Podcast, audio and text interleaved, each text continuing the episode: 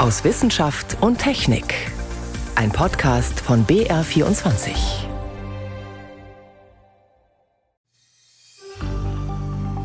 Bayern hat fast 40 Prozent Waldfläche. Und durch die Öffnung des Waldes entstehen bei uns Chancen auf größere Windparkanlagen. Die Industrie reagiert auch positiv.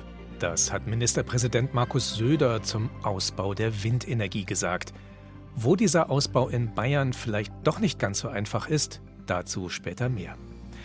Außerdem geht es darum, wie Babys und Kleinkinder lernen. Das Nachmachen, das Imitieren müssen sie sich nämlich auch erst aneignen. Doch zuerst sprechen wir über die Genschere CRISPR-Cas. In Großbritannien wurde sie jetzt erstmals für eine Gentherapie am Menschen zugelassen. Das sind einige unserer Themen heute. Am Mikrofon ist David Globig.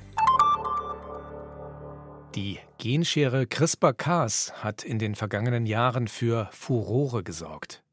Man kann mit ihrer Hilfe gezielt an einer bestimmten Stelle das Erbgut, die DNA, durchtrennen und das Erbgut verändern. Für die Entwicklung dieses Verfahrens gab es vor drei Jahren einen Nobelpreis. Schon damals war klar, dass es mit der Genschere auch möglich ist, Krankheiten zu behandeln. Jetzt wurde in Großbritannien zum ersten Mal eine solche Gentherapie für den Menschen zugelassen bei der Sichelzellkrankheit und Thalassämie. Im Blut von Betroffenen verändern sich bei der Sichelzellkrankheit die roten Blutkörperchen mit dem Blutfarbstoff Hämoglobin. Statt rund sind die Blutkörperchen sichelförmig. Das kann zu starken Schmerzen und zu Organschäden führen. Behandelt wird die Krankheit, indem man Knochenmarkstammzellen von einem passenden Spender transplantiert. Durch CRISPR-Cas erweitern sich nun die Möglichkeiten, jedenfalls zunächst in Großbritannien. Meine Kollegin Birgit Magira hat darüber mit Selim Korbaccioglu gesprochen. Er leitet die Abteilung für pädiatrische Hämatologie, Onkologie und Stammzelltransplantation am Universitätsklinikum Regensburg. Frage an ihn: Was ist der Unterschied zur bisherigen Behandlung? Naja, ich denke, das Neuartige an dieser Sache ist, dass äh, eine Therapie die äh, vor drei Jahren den Nobelpreis bekommen hat oder ein, ein Verfahren, innerhalb von drei Jahren so in die Klinik äh, übersetzt werden konnte, dass damit Patienten geheilt wurden. Und ich denke, das ist ein Riesenscheunentor, das wir aufstoßen für eine ganze Reihe von Erkrankungen. In der Hämatologie, der Unterschied besteht darin, dass sie ihre, ihre eigenen Zellen wieder zurückbekommen und diese Zellen jetzt plötzlich befähigt wurden, durch CRISPR-Cas ein Hämoglobin zu produzieren, das äh, sie eben von Transfusion unabhängig macht und sie vor diesen äh, Sichelzell-assoziierten schweren Krisen schützt. Diese neuartige Therapie mit eigenen Stammzellen statt eben mit gespendeten wie bisher, die ist vergleichsweise sehr aufwendig. Wer kommt da dann vor allem in Frage? Auf jeden Fall alle Patienten, die keine Eltern haben, die keine passenden Geschwister haben. Patienten, die aufgrund der Schwere der Erkrankung von einer Fremdspendertransplantation ausgeschlossen werden müssen. Patienten, die aufgrund bestimmter Antikörper, die sie äh, tragen, die Therapie von einem auch Familienspender nicht überstehen würden, in dem Sinne, dass dieses Transplantat abgestoßen wird. Darüber hinaus auch Patienten, die zum Beispiel schon mal transplantiert wurden und abgestoßen haben, sodass eben jetzt mit der Verfügbarkeit einer Gentherapie auch diese Patienten geheilt werden können. Geheilt, wirklich im Sinn von völlig gesund, so wie bei der herkömmlichen Methode auch, wenn es klappt? Wenn es klappt, dann äh, haben Sie ein Hämoglobin, das Sie davor schützt, eben Sichelkrisen zu erleiden, beziehungsweise eben, dass Sie transfundiert werden müssen. Sie haben einen ganz normalen Hämoglobinwert. Das Hämoglobin ist ja ein fötales Hämoglobin, aber klinisch sind diese Patienten gesund. Man spricht von einer sogenannten funktionellen Heilung. 3.000 bis 4.000, das ist die Zahl, die seit langem konstant genannt wird, an Fällen von Sichelzellkrankheit in Deutschland. Wie aktuell ist diese Zahl? Also vor dem Hintergrund, dass diese Erbkrankheit unter anderem in afrikanischen Ländern und auch im Mittelmeerraum im Nahen Osten viel häufiger vorkommt als in Mitteleuropa und dass wir ja Zuwanderung hatten und haben in den vergangenen Jahren, auch jetzt aus diesen Ländern, vor allem zum Beispiel eben Kriegsgeflüchtete aus Syrien. Also ich würde die Zahl wahrscheinlich verdoppeln. Ich denke, die Zahl der Patienten, die wir in Deutschland registriert haben, hat sicher noch eine sehr, sehr hohe Dunkelziffer der Patienten, die in den letzten Jahren zugewandert sind. Und ich denke, man muss auch unterscheiden zwischen den Thalassämie-Patienten und den Sickelzellpatienten. Die Thalassämie-Patienten sind alle transfusionsbedürftig und müssen in ein entsprechendes Zentrum verwiesen werden, wohingegen die Sickelzellpatienten eine sehr variable Darstellung ihrer Erkrankung haben. Das heißt, sie können durchaus mehrere Jahre ohne große Probleme auch von ihrem Hausarzt behandelt werden, sodass wir wirklich nicht wissen, welcher Patient wann zum ersten Mal als Siegelzellpatient in Erscheinung tritt. Und das passiert dann natürlich besonders, wenn diese Patienten zuwandern.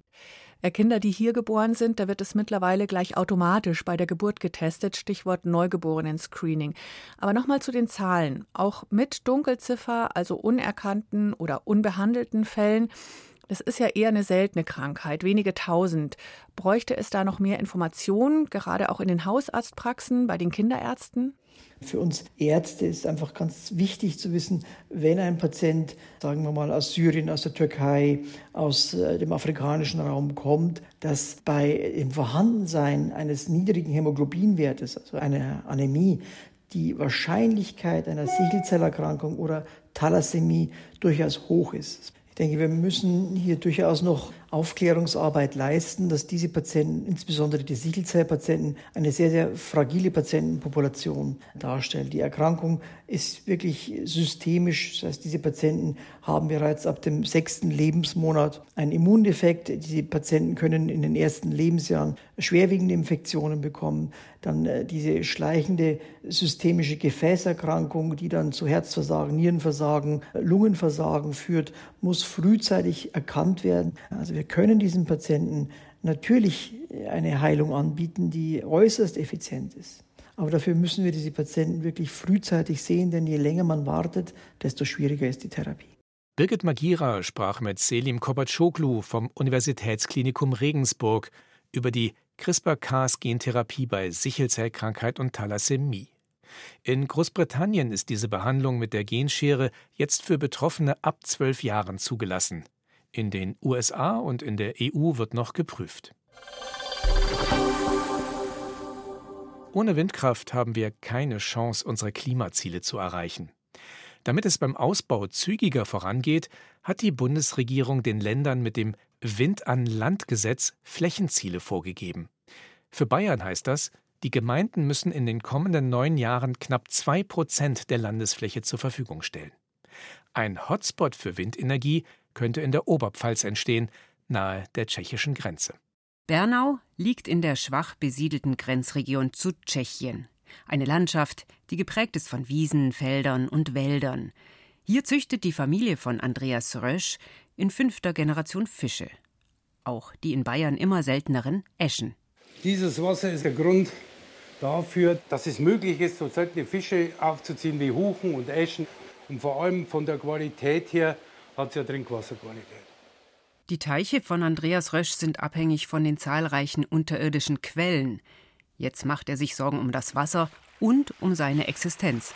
Da oben sind die ersten Windräder geplant, eins da, eins da und bis zu 22 den ganzen Grenzkamm entlang. Der studierte Biologe fürchtet Eingriffe wie den Bau moderner Windenergieanlagen in diesem Landstrich. Denn sie können heute knapp 300 Meter hoch sein und brauchen entsprechende Fundamente.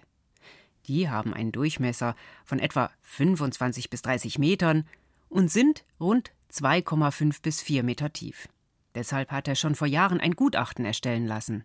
Wir haben halt sehr sensible wasserführende Schichten, die nicht sehr tief liegen und dadurch hoch gefährdet sind, weil die Quellen einfach auch die Angewohnheit haben, einfach in der Felsspalte zu verschwinden auf Nimmerwiedersehen. Und diese Gefahr sehe ich halt hier für meinen Betrieb, für meine Existenz oder auf Deutsch gesagt, dass mir das Wasser abgegraben wird. Wir haben beim Umweltbundesamt nachgefragt. Das Umweltbundesamt teilt diese Bedenken nicht generell, schließt aber auch nicht aus, dass es im Einzelfall zu solchen Beeinträchtigungen kommen kann. Fundamente von beispielsweise Brücken oder Gebäuden stören Grundwasserleiter in der Regel nicht, da das Wasser diese umfließt. Allerdings gibt es zu dieser spezifischen Fragestellung bislang auch keine konkreten Untersuchungen. Klar ist aber, dass vor dem Bau von jeder einzelnen Windenergieanlage ein entsprechendes Standortgutachten erstellt werden muss. Das zeigt dann, ob eine Beeinträchtigung besteht oder nicht. Doch wie wirkt sich Windkraft auf das Ökosystem Wald aus? Das untersucht der Biologe Pierre Ibisch von der Hochschule für nachhaltige Entwicklung Eberswalde in Brandenburg. Beispiel Lieskau. Satellitenbilder aus dem Jahr 2009 zeigen, der Wald ist noch dicht mit Bäumen besetzt. Wenn ich jetzt ein Bild einschalte von 2015, erkennen wir, dass jetzt hier die Windkraftanlagen gebaut wurden, dass die vorhandenen Wege verbreitert wurden. Teilweise werden sie auch neu angelegt. Und wenn wir dann voranschreiten, haben wir letztlich hier die aktuelle Situation. Bis heute schließt sich das Kronendach der Bäume über den Zufahrtswegen nicht. Und auch die Oberflächentemperatur, vor allem an heißen Tagen, verändert sich, wie andere Satellitenbilder zeigen. Da erkennen wir, dass vegetationsfreie Flächen, Tagebaue etwa, sehr hohe Temperaturen aufweisen. Gewässer, Seen sind kühl, das ist nicht verwunderlich, aber auch Wald kühlt die Landschaft. Und dann haben wir hier so ein bisschen dieses bunte Muster mit helleren Flecken und die bedeuten, dass die Temperatur höher ist. Zwei, drei, vier, fünf, sechs Grad, je nachdem. Das sind die Standorte der Windkraftanlagen. Wo der Wald fehlt, heizt sich die Landschaft stärker auf. Hitze und Trockenstress für die Bäume nehmen zu, der Boden speichert immer weniger Wasser. In Bernau sieht auch Alfred Wolf vom Bürgerforum Windkraft mit Augenmaß den Ausbau direkt an der Grenze zu Tschechien kritisch. Zum einen versorgt sich die Stadt bereits vollständig mit regenerativen Energien, auch mit Windkraft. Wir erfüllen eigentlich schon fast 1,1 Prozent Flächen für Windkraft. Wir müssten nur ein bisschen was dazu tun. Aber das, was jetzt kommt, dass man sagt, okay, wir weisen 5,5 Prozent der Gemeindefläche aus, das sprengt jeglichen Rahmen das würde dazu führen, dass Bernau eigentlich komplett umziegelt würde von Windkraft. Zum anderen verläuft hier der mehr als 12.000 Kilometer lange Grenzstreifen entlang des ehemaligen Eisernen Vorhangs. Jahrzehntelang hatte der Mensch hier keinen Einfluss. Heute ist das sogenannte grüne Band ein kostbarer Lebensraum für viele Pflanzen und Tiere. Deshalb soll dieses Gebiet auch UNESCO Weltkultur- und Weltnaturerbe werden. Kritiker in Bernau fürchten jetzt allerdings um diesen Schutzstatus. Sie wehren sich nicht generell gegen Windkraft, aber sie wünschen sich eine umsichtigere Planung. Uns geht es darum, Windkraft zu bündeln. Dass man dort, wo jetzt schon Windkraft ist, das ergänzt, dass wir die gesetzlichen Bestimmungen erfüllen und dafür es wirklich gemeinsam schafft, diesen hochsensiblen bayerisch-tschechischen Grenzkamm, der eigentlich UNESCO Welt-, Natur- und Kulturerbe werden soll, freizuhalten. Und damit wäre eigentlich allen gedient. Für Alfred Wolf und Andreas Rösch hätte der Ausbau des vorhandenen Standorts viele Vorteile.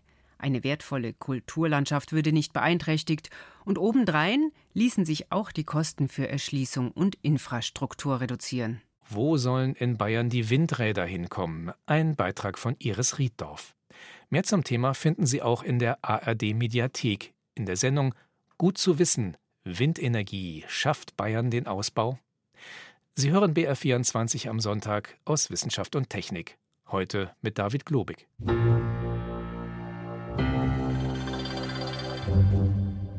Es geht auf den Winter zu und immer mehr Leute haben Erkältungssymptome. Das kann auch Babys und Kleinkinder treffen. Wenn man Glück hat, dann ist es nur eine lästige Rotznase. Doch es gibt auch schwere Atemwegserkrankungen, ausgelöst zum Beispiel durch RSV. Das steht für respiratorisches Syncytialvirus. Die Erkrankung kann bei den Kleinen tatsächlich tödlich verlaufen. Deshalb hat die EU bereits im Sommer zwei Impfstoffe gegen RSV zugelassen, einen davon für Schwangere. Der soll später das Kind ab der Geburt schützen. Allerdings gibt es in Deutschland für die Impfstoffe noch keine offizielle Empfehlung von der Ständigen Impfkommission, der STIKO. Warum nicht? Dieser Frage ist Katharina Heudorfer nachgegangen. Säuglinge auf der Intensivstation, Kleinkinder, die schweratmig und mit Husten die Notaufnahmen füllen.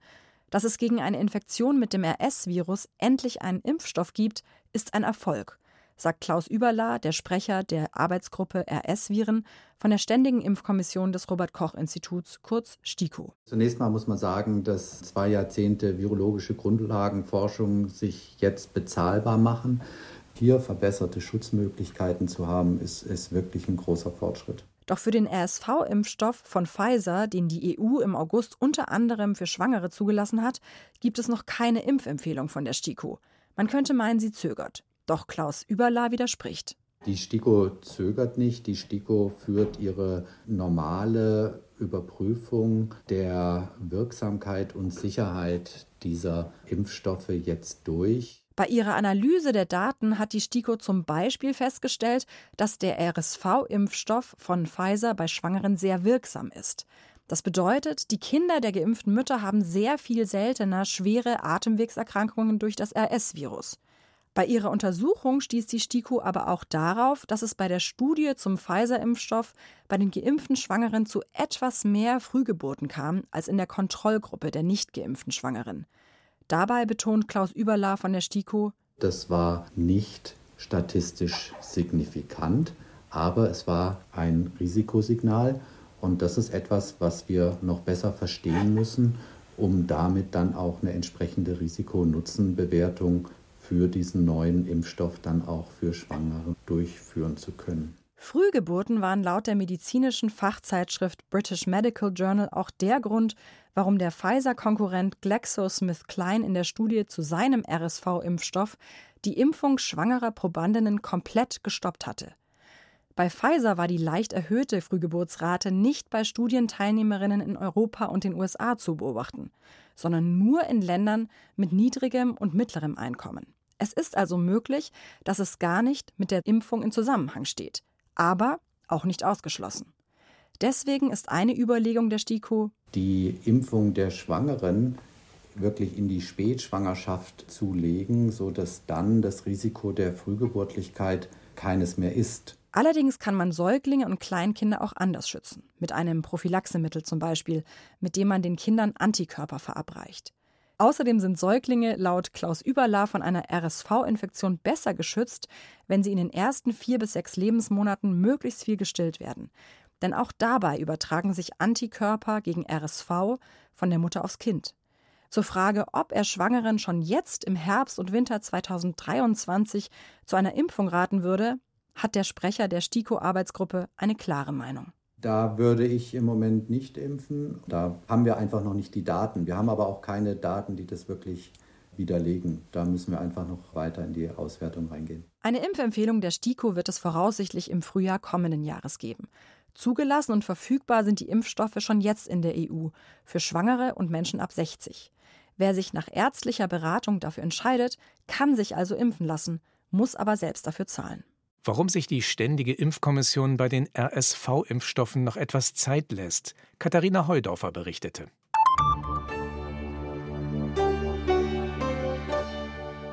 Wir bleiben bei Babys und Kleinkindern. Wie lernen die eigentlich all das, was sie fürs Leben brauchen? Damit beschäftigen sich Forschende schon seit vielen Jahren. Und immer wieder müssen sie dabei althergebrachte Vorstellungen über den Haufen werfen. Zum Beispiel was das Imitieren angeht, das Nachahmen. Mehr dazu von Birgit Magira. Menschenbabys lernen, indem sie nachahmen. Wir sind Imitationswesen. Das macht zu großen Teilen den evolutionären Erfolg von Homo sapiens aus. Wir lernen durch ältere Generationen, durch das, was wir beobachten. Und das ist natürlich ein sehr erfolgsversprechendes Rezept, denn wenn wir jedes Mal alles neu erfinden müssten, alles neu lernen müssten, kämen wir nie sozusagen weiter als Spezies. Die ganze kulturelle Entwicklung, die uns auszeichnet, ist eigentlich nur dadurch möglich, dass wir unter anderem durch Nachahmung lernen. Erklärt Markus Paulus von der Ludwig-Maximilians-Universität in München. Der Entwicklungspsychologe untersucht zusammen mit seinem Team das Imitationsverhalten von Babys und hat dazu eine Studie veröffentlicht. Lange Zeit hatte man angenommen, dass die Fähigkeit, eine andere Person nachzuahmen, dem Menschen angeboren ist. Das wäre eine Vermutung, so etwas wurde nie gefunden. Und es gab in der Entwicklungspsychologie einige Studien, die scheinbar Evidenz für Nachahmung bei Säuglingen lieferten. In den 70er Jahren sind da einige Studien veröffentlicht worden, die zeigen wollten oder glaubten zu zeigen, dass schon Babys direkt nach der Geburt Nachahmungstendenzen hätten. In den vergangenen Jahren allerdings wurde noch mal genauer hingeschaut und es wurde immer deutlicher, Nachahmung ist dem Menschen doch nicht angeboren, man hat zum Beispiel beobachtet, dass Babys in den ersten Lebenswochen nicht nur die Zunge rausstrecken, wenn es eine andere Person vormacht, sondern mindestens gleich oft einfach so, ohne Vorbild. Säuglinge müssen also das Imitieren erst lernen. Nur wie? Schließlich ist diese Fähigkeit ein hochkomplexer Vorgang. Weil ich selber, aber auch Babys sehen ja ihre eigene Zunge nicht. Sie fühlen nur, wie es sich anfühlt, die Zunge zu bewegen. Bei einer anderen Person sehen sie die Zunge, aber sie haben nicht das korrespondierende Gefühl. Sie müssen also das, was sie selber fühlen können, auf das beziehen, was sie bei einer anderen Person sehen können. Das heißt, sie müssen das irgendwie miteinander verbinden. Und das schaffen die Säuglinge, weil anfangs sie selbst von ihrer Umgebung oft und immer wieder imitiert werden, so die These, die der Münchner Entwicklungspsychologe prüfen wollte. Dafür hat er Mütter zusammen mit ihren Babys beobachtet, zum ersten Mal im Alter von sechs Monaten. Jedes Mal wurden die Interaktionen zwischen Kind und Bezugsperson gefilmt und genau ausgewertet. Zunächst darauf hin, wie oft die Mutter das Baby nachahmt. Dann, ein Jahr später, haben die Psychologen den Spieß umgedreht. Im Alter von 18 Monaten, am Ende der Erhebung, haben wir eine Reihe von Aufgaben durchgeführt, in denen wir die kindliche Imitationsfähigkeit erfasst haben. Wir haben hier zum Beispiel eine Handlung vorgemacht, auf den Tisch schlagen oder ein Objekt in eine bestimmte Öffnung werfen oder zwei Objekte auf eine bestimmte Art zueinander zu bringen und haben geguckt, ob Kinder genau die Handlung imitieren oder ob sie einfach irgendwas machen. Und es hat sich sehr klar bestätigt, je öfter und intensiver das Baby anfangs nachgeahmt wird, umso genauer und bereitwilliger imitiert es später selbst. Das Team von der LMU konnte aber noch einen wichtigen Zusammenhang zeigen. Es hängt auch davon ab, wie feinfühlig die Bezugsperson insgesamt mit dem Kind von Anfang an umgeht.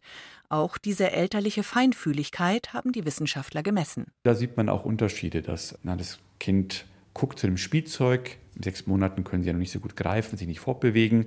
Sieht die Mutter, dass das Kind zu diesem Spielzeug guckt und gibt ihm auch das Spielzeug, zu dem das Kind guckt, oder drückt sie ihm irgendein Spielzeug in die Hand?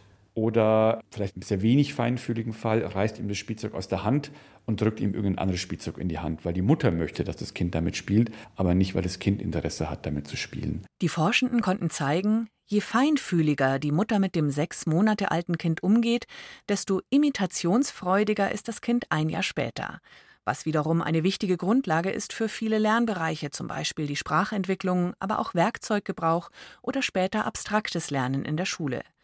Und auch für eine stabile Gefühlswelt ist das intensive Hin und Her zwischen Baby und Bezugsperson wichtig, betont die Forscherin und Psychotherapeutin Margarete Bolten von der Universität in Basel.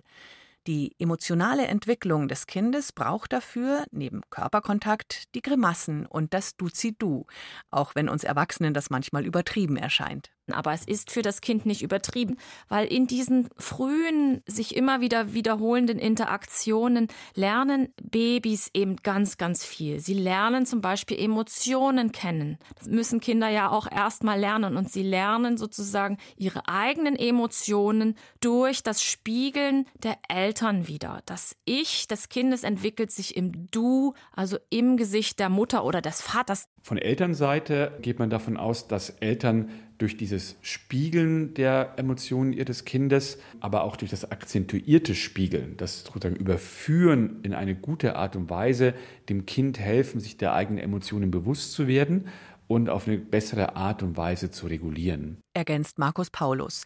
Die aktuelle Säuglingsstudie macht klarer, auf welchen Grundlagen menschliches Lernen funktioniert und auch, wie wichtig es dabei ist, dass Eltern die Signale ihres Kindes verstehen und angemessen darauf reagieren. Ein Beitrag von Birgit Magira. So viel für dieses Mal aus Wissenschaft und Technik. Am Mikrofon war David Globig.